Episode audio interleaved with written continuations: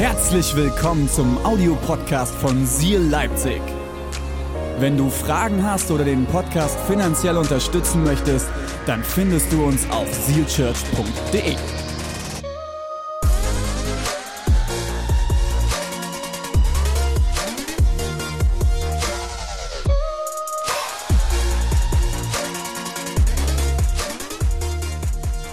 Alright, ich habe heute einiges vor mit uns.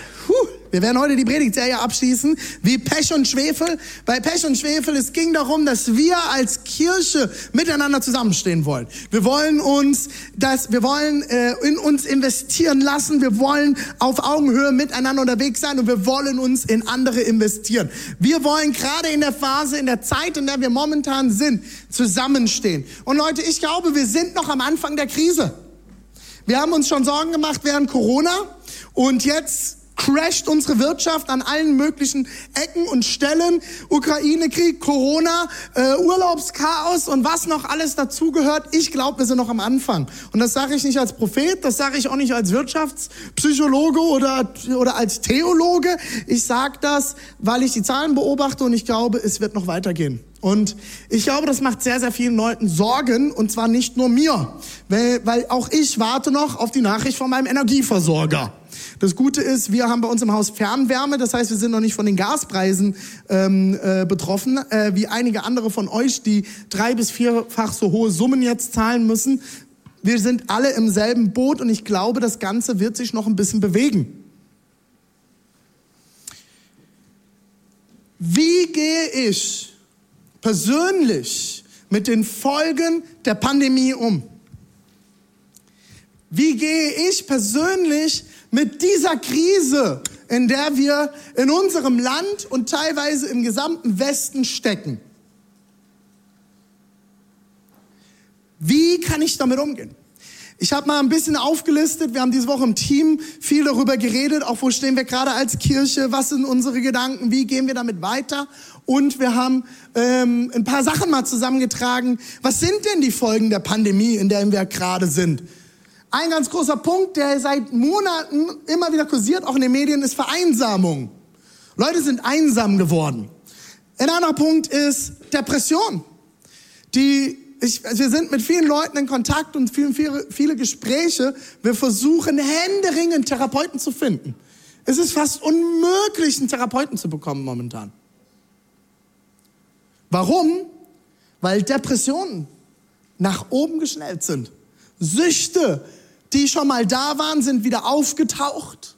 Leute sind rückfällig geworden. Und ein ganz tolles neues Wort, das mir meine Frau letztens beigebracht hat, ich wusste es noch nicht, Mental Load. Ein bisschen der TikTok-Name dazu ist Emotional Damage. Wer TikTok hat oder Instagram kennt, jetzt hat das im Hinterkopf, wie sich das anhört. Wenn nicht, kann sich das mal angucken. Mental Load, was beschreibt Mental Load? Ist so ein neudeutsches Wort, das irgendwie in letzter Zeit überall auftaucht. Auch äh, Social Media ist voll von Influencern, die über Mental Load reden. Am Ende würde ich es einfach mal sagen, eine innere Überforderung. Ich bin emotional und psychisch überfordert. Weil ich cool bin, nenne ich das Mental Load. Klingt besser, kann man besser auf Instagram verkaufen. Das heißt nicht, dass es nicht existent ist, nicht falsch verstehen. Aber einfach für alle, die nicht wissen, was Mental Load bedeutet. Ich bin herausgefordert und überfordert mit der Masse an Dingen, die über auf mich einbrasseln. Man, an den, ich komme gar nicht hinterher mit den mit Verarbeitung von dem, was auf mich einbrasselt und vor allem in meinem Kopf. Etwas, was wir auch beobachten, jetzt komme ich mal ein bisschen zur Kirche, ist Konsumchristentum. Und jetzt ist ganz spannend, das ist etwas, was uns als Kirchenstil immer wieder vorgeworfen wurde. Die Eventisten. Wir sind nicht die Baptisten, wir sind die Eventisten. Wir machen nur Events und wir, wir laden Leute ein, bei uns vorbeizukommen zum Konsumieren. Ich habe mich immer dagegen gewehrt. Ich wollte nie so eine Kirche haben. Und ich bin manchmal sogar ärgerlich geworden, wenn Leute uns das vorgeworfen haben. Aber auch uns trifft es nach der Pandemie hart. Manchmal würde ich gerne gerade einfach den Online-Livestream abschalten Das Problem ist, wir haben einen Online-Campus, die auch mit dabei sein wollen. Kann ich gar nicht mehr so einfach. Wir sind es gewöhnt, nach zwei Jahren auf unserer Couch zu sitzen und einen Gottesdienst anzuschauen. Wir haben ja auch Zugang heute zu allen Gottesdiensten der Welt. Die besten Prediger. Wisst ihr, wie einen das als Prediger unter Druck setzen kann? Ich sage euch das mal ganz, ganz persönlich. Vor 40, 50 Jahren wurdest du als Prediger mit dem nächsten Dorfpfarrer ver verglichen. Oder vielleicht noch mit dem Stadtpfarrer drei Orte weiter. Oder mit dem Karnevalsvereinsvorsitzenden, weil der konnte noch ganz gut Reden halten. Eine schöne Büttenrede, Hillau. So habe ich's gelernt. Vielleicht noch mit irgendeinem Fernsehsprecher. Herzlich willkommen zur Tagesschau. Das waren die Sprecher, die man im Großen und Ganzen kannte. Heute werden wir auf dieser Bühne verglichen mit den besten Prediger und Predigerinnen der Welt. Weil jeder hat Zugang zu allen Podcasts. Warum kann unser Pastor nicht ein bisschen spannender predigen? Ist jetzt auch nicht so tief wie bei Johannes Hartl, nicht so äh, extravagant wie bei Joyce Meyer und äh, naja, Stephen Furtick ist noch emotionaler. Wir werden verglichen mit den besten TED-Talk-Sprechern der Welt. Vielleicht vergleichen wir uns auch selber damit. Wir sind zu Konsumchristen an vielen Stellen geworden. Wir konsumieren. Das Problem ist beim Konsumieren, wenn man zu viel konsumiert, wird man dick und krank. Müdigkeit, oder? Mann, sind wir müde geworden die letzten zwei Jahre. Immer wieder führe ich dasselbe Gespräch. Und das ist kein Vorwurf, ich fühle euch. Es gab ein paar glückliche Leute, die haben die Pandemie total genossen.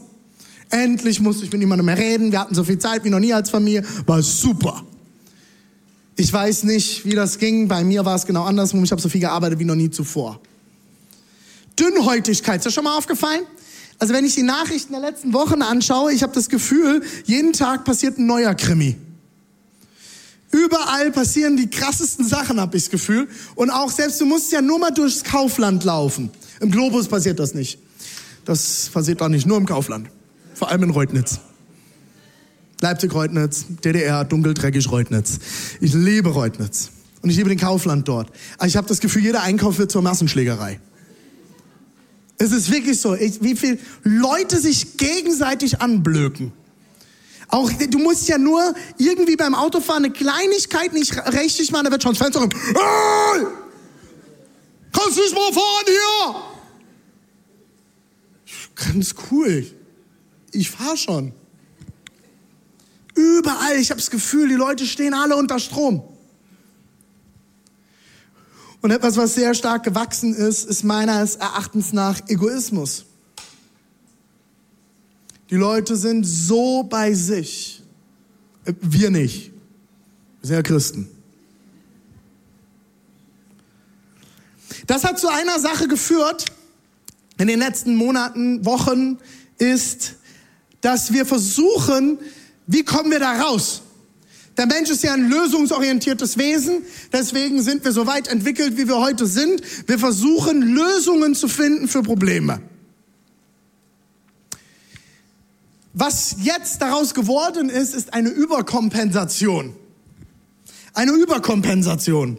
Für alle, die nicht so gebildet sind wie Pastor Joel, also eher so wie ich, ich muss es nachlesen. Pastor Joel hat viel mehr studiert wie ich, der hätte das sofort gewusst. Ich musste nachgucken. Überkompensation. Ich habe eine gute, sehr, sehr gute äh, Definition gefunden. Und wie immer hat mir das Internet geholfen. Allgemein versteht man unter Überkompensation ein Ausgleich, der höher ist als die Differenz zum Normalzustand und somit über das Ziel hinausschießt. Was heißt das? Wenn die Differenz minus zwei ist, bedeutet Überkompensation fängt bei drei an. Ich muss mehr, weil ich habe das Gefühl, mir geht es so schlecht, also brauche ich noch mehr. Und noch mehr. Ich muss das ja ausgleichen, was mir die letzten zwei Jahre gefehlt hat. Wenn ich die letzten zwei Jahre keinen Urlaub machen kann, muss ich dieses Jahr fünf machen. Wenn ich letztes Jahr niemanden sehen kann, muss ich dieses Jahr sehr viele Leute sehen. Ich muss das kompensieren, was mir die letzten Jahre gefehlt hat. Daraus sind zum Beispiel Süchte entstanden.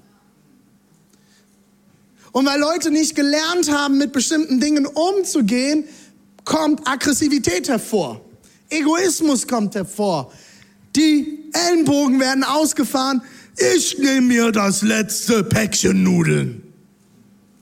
Leute, ihr lacht. Ich habe wirklich Leute sich halb schlagen sehen um das letzte Päckchen Mehl im Kaufland. Und es wird sich angebrüllt, wer das letzte Päckchen Mehl bekommt. Ich wollte sagen, komm her, ich habe eine Selgros-Karte, ich kauf dir welches.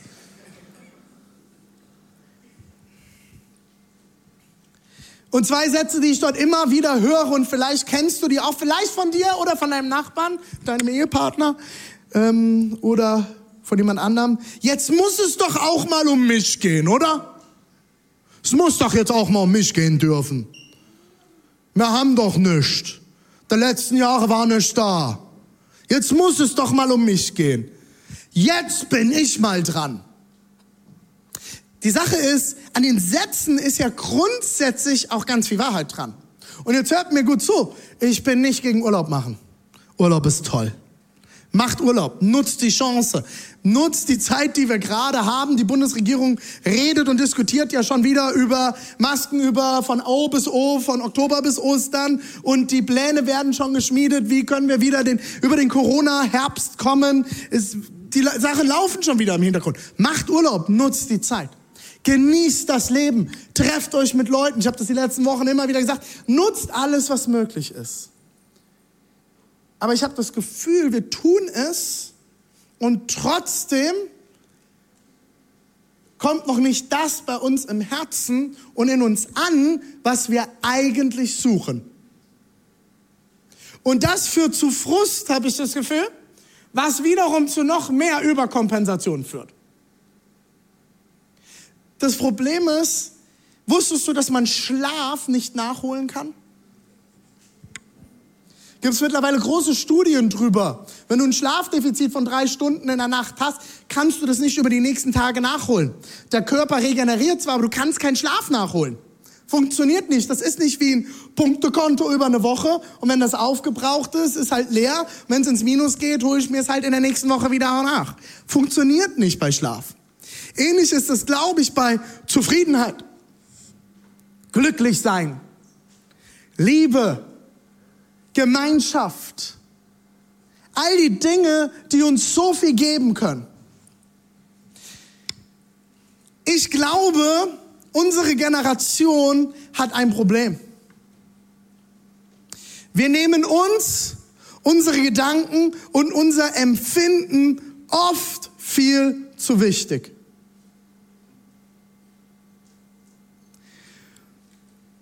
Wir nehmen uns, unsere Gedanken und unser Empfinden oft viel zu wichtig.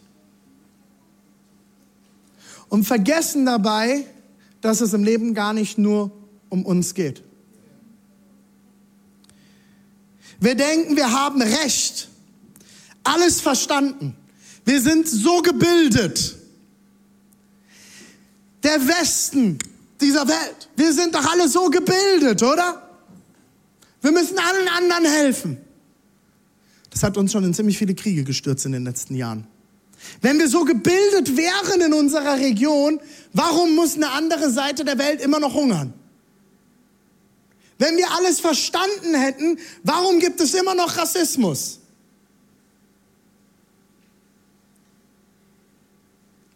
Wenn wir so gebildet wären, Warum passiert so viel Mist um uns herum? Und Leute, ich werde nicht müde, uns aufzurufen als Kirche, von uns selbst wegzuschauen und einen Unterschied zu machen in dieser Welt. Solange ich Geschichten hören muss von Leuten auch aus unserer Gemeinde, wo Leute angegriffen werden, angefeindet werden, glaube ich nicht, dass wir an dem Punkt sind, dass wir es verstanden haben. Selbst in unserer eigenen Gemeinde.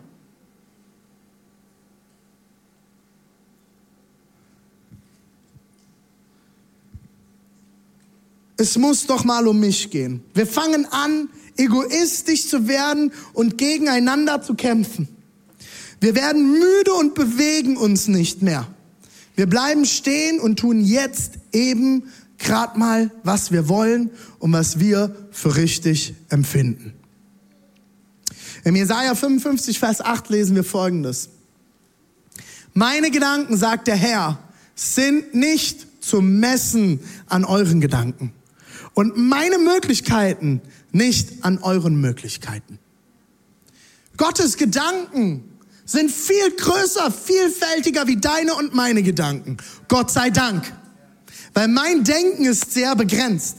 Mein Denken endet oft an meinen eigenen Zehenspitzen. Ich kann nicht weiter sehen als jetzt. Ich kann Vermutungen anstellen. Ich vorhin gesagt, ich vermute, wir sind noch am Anfang mit ganz vielen Dingen. Aber ich weiß es nicht. Gott weiß es schon jetzt. Er weiß es schon jetzt. Seine Gedanken sind viel weitreichender, tiefreichender und größer, als du es dir vorstellen kannst. Und wir denken, so arrogant wie wir Menschen manchmal sind, wir hätten es verstanden. Oder? Das muss man jetzt mal hier jemandem erklären. Und Gottes Möglichkeiten, ich finde es so genial. Seine Möglichkeiten sind so viel größer. Gott hat alle Möglichkeiten. Auch in, ob Finanzkrise auf uns zurollt, Wirtschaftskrise, Corona-Pandemie, egal was kommt, Gottes Möglichkeiten sind größer. Das Problem ist, wir verlassen uns mehr auf unseren eigenen Verstand, als zu wissen und zu verstehen und zu glauben, dass Gottes Möglichkeiten größer sind. Und wir limitieren uns selbst. Wir limitieren unser Denken. Wir limitieren alles, was wir haben. Wir sind am Ende. Nein, wir sind nicht am Ende. Gott ist größer und Gott ist so viel mehr, oder? Deine Gedanken sind nicht zwingend Gottes Gedanken. Das ist das Erste, was wir verstehen müssen. Das müssen wir uns immer wieder vor Augen halten. Und Gottes Gedanken und seine Möglichkeiten sind viel größer als deine. Wenn du sagst, du bist am Ende mit deinen Möglichkeiten, praise God. Er hat noch mehr. Dort, wo meine Grenze ist, fängt Gottes Möglichkeit erst an. Dort, wo ich limitiert bin, hat Gott noch viele Möglichkeiten. Gottes Wort sollte mehr Autorität und Kraft in unserem Leben haben als alles andere. Und da fängt's an. Glaube ich mir Glaube ich nur der Wissenschaft? Ich bin nicht gegen Wissenschaft, im Gegenteil. Aber Wissenschaft ist auch begrenzt, weil es menschliches Denken ist. Oder glaube ich in erster Linie dem Wort Gottes? Und liebe Christen, heute zum ersten Mal da bist, als Gast da bist, du darfst gerne kurz weghören. Liebe Christen, liebe Geschwister im Herrn, Liebe Brüder und Schwestern von Seal Church, ich habe das Gefühl, dass wir an vielen Stellen das Wort Gottes nicht mehr ernst nehmen. Und wir vergessen haben, was Gott uns in seinem Wort zusagt. Und ich verrate dir ein Geheimnis. Dem Wort Gottes zu folgen ist manchmal unangenehm. Macht nicht immer Spaß. Man fühlt sich manchmal nicht danach. Als Deborah und ich in einer Beziehung waren und wir entschieden haben, wir wollen keinen Sex vor der Ehe leben. Ich habe mich nachts um eins nicht danach gefühlt, mich noch auf mein Fahrrad zu setzen, durch die Kälte nach Hause zu fahren, über eine halbe Stunde noch auf irgendwelchen Eisschollen auszurutschen. Ist so passiert. Ich wäre lieber da geblieben. Und für alle, die das jetzt, oh, jetzt bist du aber hier ganz schön konservativ. Wir können gerne ein Gespräch führen. Das Wort Gottes ist klar. Die Frage ist, bin ich bereit, dem Wort Gottes Autorität in meinem Leben zu geben? Und bin ich bereit zu verstehen, dass Gott einen guten Plan für mein Leben hat? Und der beste Plan steht nicht in der Bildzeitung, der steht auch nicht in der Frankfurter Allgemeinen, in der Leipziger Volkszeitung und er steht auch nicht in irgendwelchen Selbsthilfebüchern und in irgendwelchen psychologischen Büchern und die sind alle nicht verkehrt. Du findest alle Antworten im Wort Gottes. Aber wir lesen lieber andere Bücher, hören uns alle möglichen Podcasts an und folgen allen möglichen ähm, Influencern, die alle gute Sachen zu sagen haben, anstatt dass wir selbst im Wort Gottes gucken. Mir hat jemand eine Story erzählt, ein anderer Pastor, er sagte, es ging so ein bisschen um Time Management und er erzählte, dass er gesagt hat, ich schalte an bestimmten Tagen einfach abends mal mein Handy aus. Und er erzählt, er hatte einen, äh, jemanden, der bei ihm im Team war und er wollte ihn an dem Abend erreichen, weil es ihm nicht gut ging. Und er hat es am nächsten Morgen auf seinem Handy gesehen, hat sich direkt bei ihm gemeldet, hat gesagt, hey, ich habe mein Handy gestern Abend ausgehabt, ich hatte Date Night. Wie, was los? Sagt er, ist alles gut? So, hä? Gestern Abend hast du mir noch eine ganz andere Nachricht gekriegt. Naja, weil ich dich nicht erreicht habe, musste ich selber im Wort Gottes nachgucken. Boom. Wir sind faul. Wir sind faul. Ich sage, ich musste selbst zu Gott gehen. Wann bist du das letzte Mal zu Gott gegangen?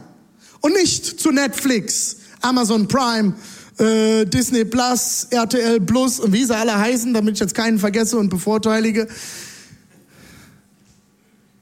Wann bist du das letzte Mal zu Gott gegangen, statt zu einer Freundin? Und ich sage nicht, dass es verkehrt ist, eine Freundin zu haben. Hör dir die erste Predigt an. Mega wichtig. Hör dir die letzte Predigt an. Es ist mega wichtig, Beziehungen zu haben. Aber wann bist du das letzte Mal mit deinem Mental Load zu Gott gegangen? Die, am Ende ist doch die Frage, was gibt uns denn wirklich Kraft? Was brauchen wir denn wirklich? Das Wort Gottes ist so klar. Im Epheser 6, Vers 10 lesen wir es ganz deutlich. Noch ein letztes, also Achtung, ein letztes Wort, das ist das letzte Kapitel im Epheserbrief. Ein letztes Wort schreibt Paulus. Ich gebe euch ein letztes Wort, das ist jetzt wichtig. Hört gut zu und ich werde euch gleich erklären, an wen er hier geschrieben hat. Werdet stark durch, oh, das war nicht so schön unterstrichen, die Verbindung mit eurem Fernseher, mit eurer Diät, mit eurer besten Freundin, mit eurem Ehepartner, mit euren Pornos, mit... Oh, Entschuldigung, ich habe Porno gesagt in der Predigt. Werdet stark durch den Alkohol. Ah, so habt ihr so ein Tütchen. Mal wieder entspannen. Krieg neue Kraft. Das Interessante ist, das steht ja alles da. Ich habe da ja schon gemerkt, ne? könnt ihr mitlesen. Noch ein letztes Wort. Werdet stark durch die Verbindung mit dem Herrn. Lasst euch stärken von seiner Kraft. Seine Kraft. Alles in Gott. Er hat die Kraft bereit. Das Problem ist, wir suchen es überall und wir versuchen es uns überall zu holen und bleiben leer zurück und sitzen dann da und sind beleidigt. Gott, warum bin ich an dem Punkt?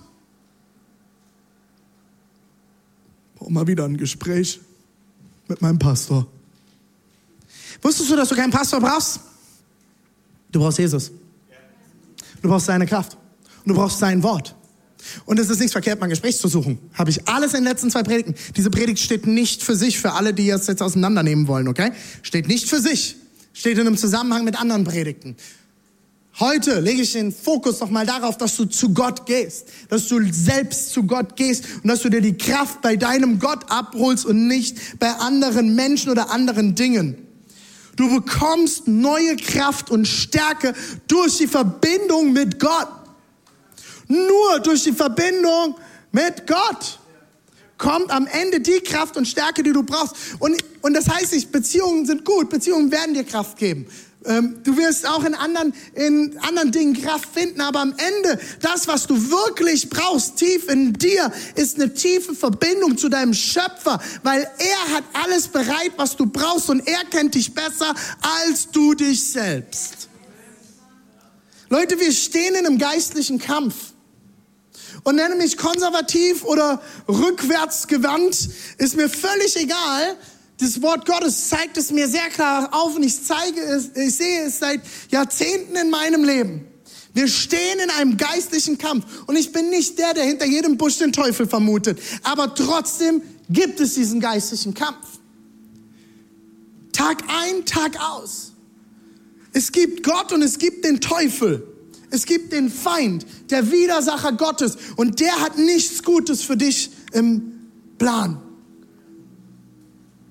Was ist denn das Ziel des Feindes? Was ist denn sein Ziel? Wir lesen das im Johannes 8, Vers 44 und hier redet Jesus, okay? Das ist nicht von mir. Eins, zwei da vorne, Seite vorne dran. Ihr seid Kinder des Teufels. Oh oh.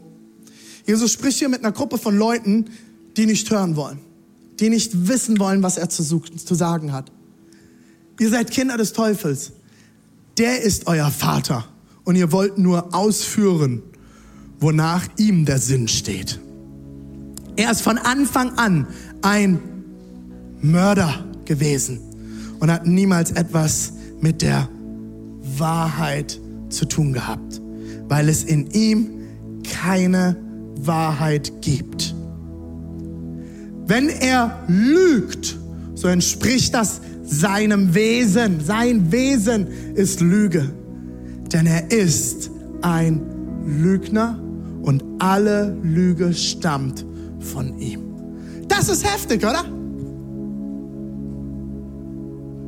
Und er spricht Menschen an, die sagen, was ich denke, was ich fühle, ist mir wichtiger als das, was mein Vater sagt. Und somit bist du nicht mehr Sohn oder Tochter Gottes, sondern du traust dem Lügner. Das ist eine heftige Aussage. Das, das hat mich zum Nachdenken gebracht diese Woche. Und ich habe mehrmals überlegt, werde ich diese Stelle lesen. Ich gedacht, ja, lass uns das mal richtig, lass uns mal da drauf schauen. Weil das ist, das steht im Wort Gottes. Was ist das Ziel des Teufels? Lüge, Zerstörung und Tod. Schon immer gewesen und es wird immer so sein. Was machen wir jetzt damit? Lass uns mal nochmal in den Epheserbrief reinschauen. Ich habe vorhin einen Vers aus dem Epheserbrief 6, äh, im Kapitel 6, den Vers 10 gelesen. Lass uns mal weiterlesen. Es wird richtig genial. Legt die Waffen an, die Gott euch gibt. Dann können euch die Schliche, das ist richtig cool, können die Schliche des Teufels nichts anhaben. Denn wir kämpfen, stehen im Kampf, nicht gegen Menschen. Wir kämpfen nicht gegen Menschen. Ich muss nicht gegen Menschen aufstehen. Ich muss nicht Menschen anschreien. Ich muss nicht Menschen anbrüllen und ihnen sagen, dass sie nicht von Gott sind, dass sie falsche Überzeugungen haben. Natürlich, wenn du Gott nicht kennst, wirst du nicht unsere Überzeugungen teilen. Diese Woche gab es riesengroße interessante Sachen zum Thema Abtreibung. Ich weiß nicht, ob ihr es mitbekommen habt. In den USA wurde das Abtreibungsgesetz gekippt. Und die Hälfte aller Bundesstaaten wird jetzt ein Abtreibungsverbot einführen. Die ersten Abtreibungskliniken haben geschlossen. In Deutschland hingegen wurde diese Woche Paragraph 219a gekippt. Ab sofort darf Werbung gemacht werden für Abtreibung. Für mich als Christ und dem Wort Gottes ist klar, ich kann kein Leben nehmen. Und Leben ist für mich von Anfang an Leben. Gibt es Ausnahmen? Können wir uns über Dinge unterhalten? Ja. Und wenn du heute hier bist und du hast eine Abtreibung hinter dir und du leidest darunter, du bist herzlich willkommen. Wir werden dich niemals verurteilen, weil wir kämpfen nicht gegen Menschen.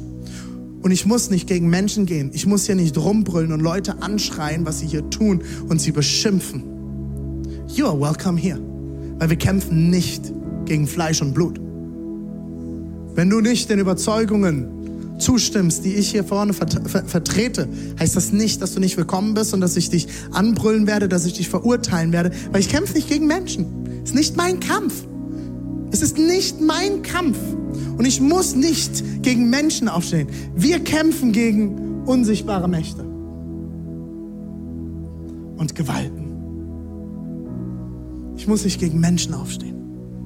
Das ist nicht meine Aufgabe.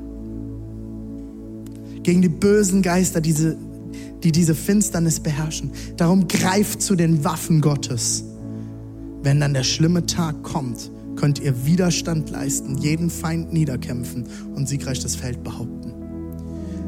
Der Epheserbrief. Paulus schreibt an die Gemeinden in der Region Ephesus. Er schreibt nicht nur an eine Gemeinde, er schreibt an alle möglichen Christen in der Region. Warum ist das wichtig? Weil er nicht persönlich an eine Gruppe schreibt, somit ist es für alle interessant.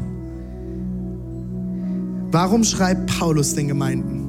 Paulus lebte selbst zwei Jahre in, in Ephesus und er hat die Gemeinden vor Ort gegründet und am Ende hat er Timotheus, den er als seinen eigenen Sohn bezeichnete, den er wie seinen eigenen Sohn angenommen hat, bleibt zurück und leitet die Gemeinden. Es war sein engster Mann.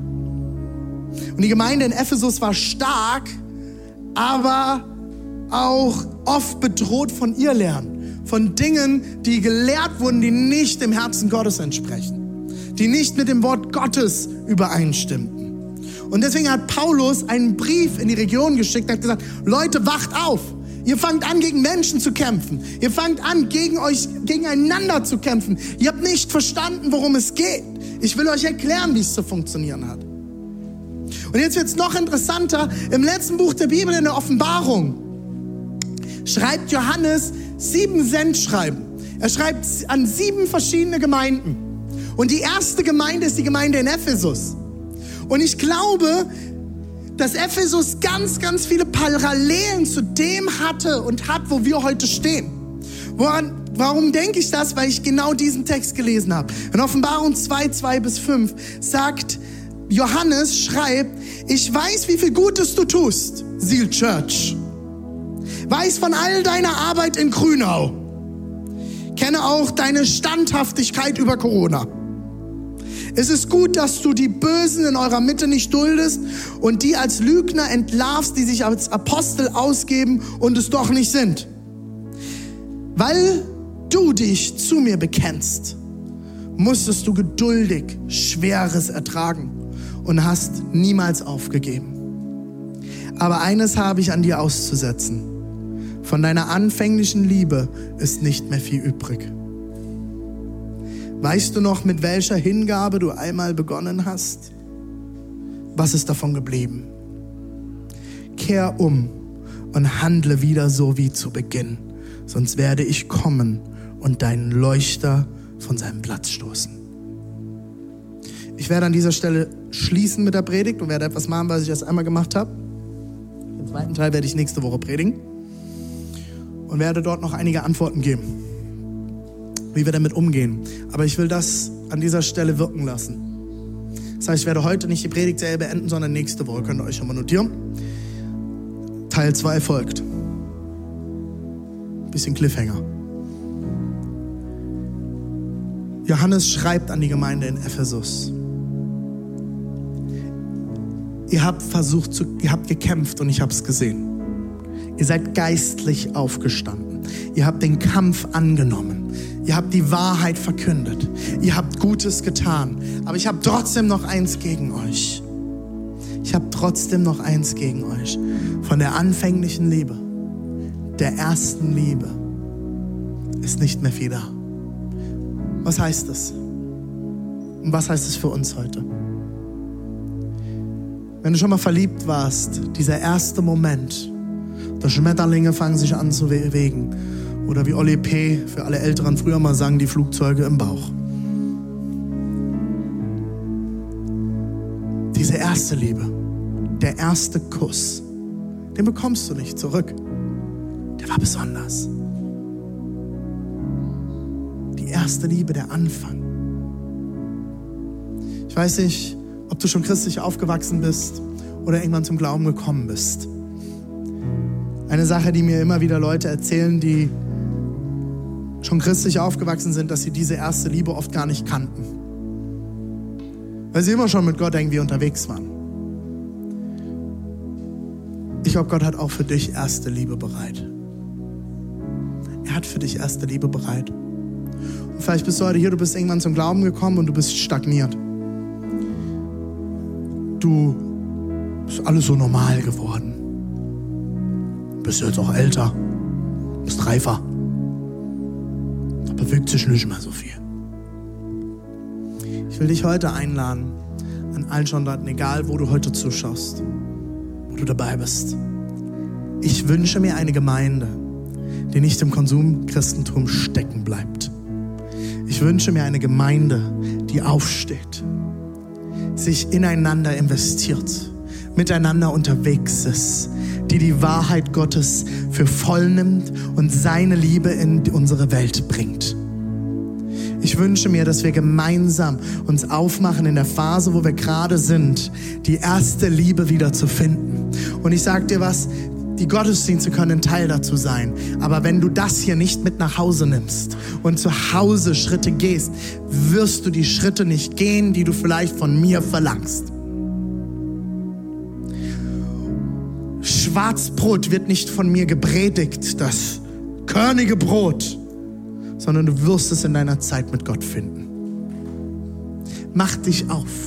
Lass uns als Gemeinde aufmachen. In unseren Gruppen, in unseren Kleingruppen, in unseren Teams. Lasst uns nicht über Gebet reden. Wir brauchen auch keinen Gebetsdienst dafür. Du brauchst einen Gebetsdienst in deinem Leben. Wann hast du das letzte Mal dir dafür Zeit genommen? Wann hast du das letzte Mal für jemanden gebetet? Wann hast du das letzte Mal mit jemandem gebetet? Lass uns gemeinsam aufstehen an allen Standorten. Ich lade dich auch ein, zu Hause, dort wo du bist, mal aufzustehen. Wenn du irgendwo von zu Hause zuschaust, steh doch auch mal auf. Es ist immer mal gut, aus dem Konsum-Couch aufzustehen. Ich lade dich ein, Gott hat so viel mehr Möglichkeiten für dich. Er hat so viel Liebe. Er hat so viele gute Gedanken. Vielleicht kämpft gerade alles in dir. Vielleicht schreit gerade alles in dir. Gott meint es gut mit dir. Hör nicht auf das, was die Umwelt brüllt. Lasst uns auf das hören, was der Löwe von Juda, das Bild für Jesus, was der Löwe über uns brüllt. Der Feind tut so, als wäre er's. Aber er hat keine Ahnung. Gott hat so viel mehr. Ich will jetzt einen Moment nehmen, wo ich bete für uns an allen Standorten. Und danach darf in Dresden gerne Jesche übernehmen fürs Abendmahl. Und wir werden hier auch Abendmahl feiern. Du darfst dir online dann auch was zum Abendmahl feiern, schnappen in euren Watchpartys in Halle. Schnappt euch irgendwas, um gemeinsam Abendmahl zu feiern. Aber vorher will ich ein Gebet sprechen. Ich lade dich ein, einfach mal deine Augen zu schließen. Jesus, deine Gedanken sind so viel größer. Deine Liebe ist so viel mächtiger. Und Jesus, wir stehen tagtäglich im Kampf. Aber du hast so viel mehr bereit für jeden Einzelnen von uns. Du hast so viel mehr Liebe. Du hast so viel mehr Kraft. Jesus, ich bete für jeden Einzelnen, der heute am Start ist und sagt, ich brauche Kraft. Ich brauche mehr. Ich brauche mehr. Ich bin so leer. Ich bin leer gelaufen. Ich habe keine Energie mehr. Mir fehlt die Liebe. Mir fehlt die Kraft. Mir fehlt Liebe für mich selbst. Geschweige denn, dass ich welche für andere hätte. Ich bete, dass du jetzt kommst, Heiliger Geist, und dass du erneuerst, dass du erfrischst, dass du heilst, dass du Gebrochenes wieder zusammenfügst und dass du etwas Neues hervorbringst in diesem Moment. Heiliger Geist, du hast Fülle bereit. Fülle von deinem Geist. Jesus, du hast gute Gedanken. Ich bete, dass du jetzt Gedanken austeilst hier im Raum. In den Orten, wo Leute gerade zuschauen, bei den Watchpartys in Dresden. Ich bete, dass du jetzt gute Gedanken aussprichst über Leute. Hör mal hin. Gott ist durch den Heiligen Geist in dir lebendig. Du hast alles in dir. Jesus. Komm, Heiliger Geist, jetzt. Sprich du. Sprich jetzt. Sprich, Heiliger Geist.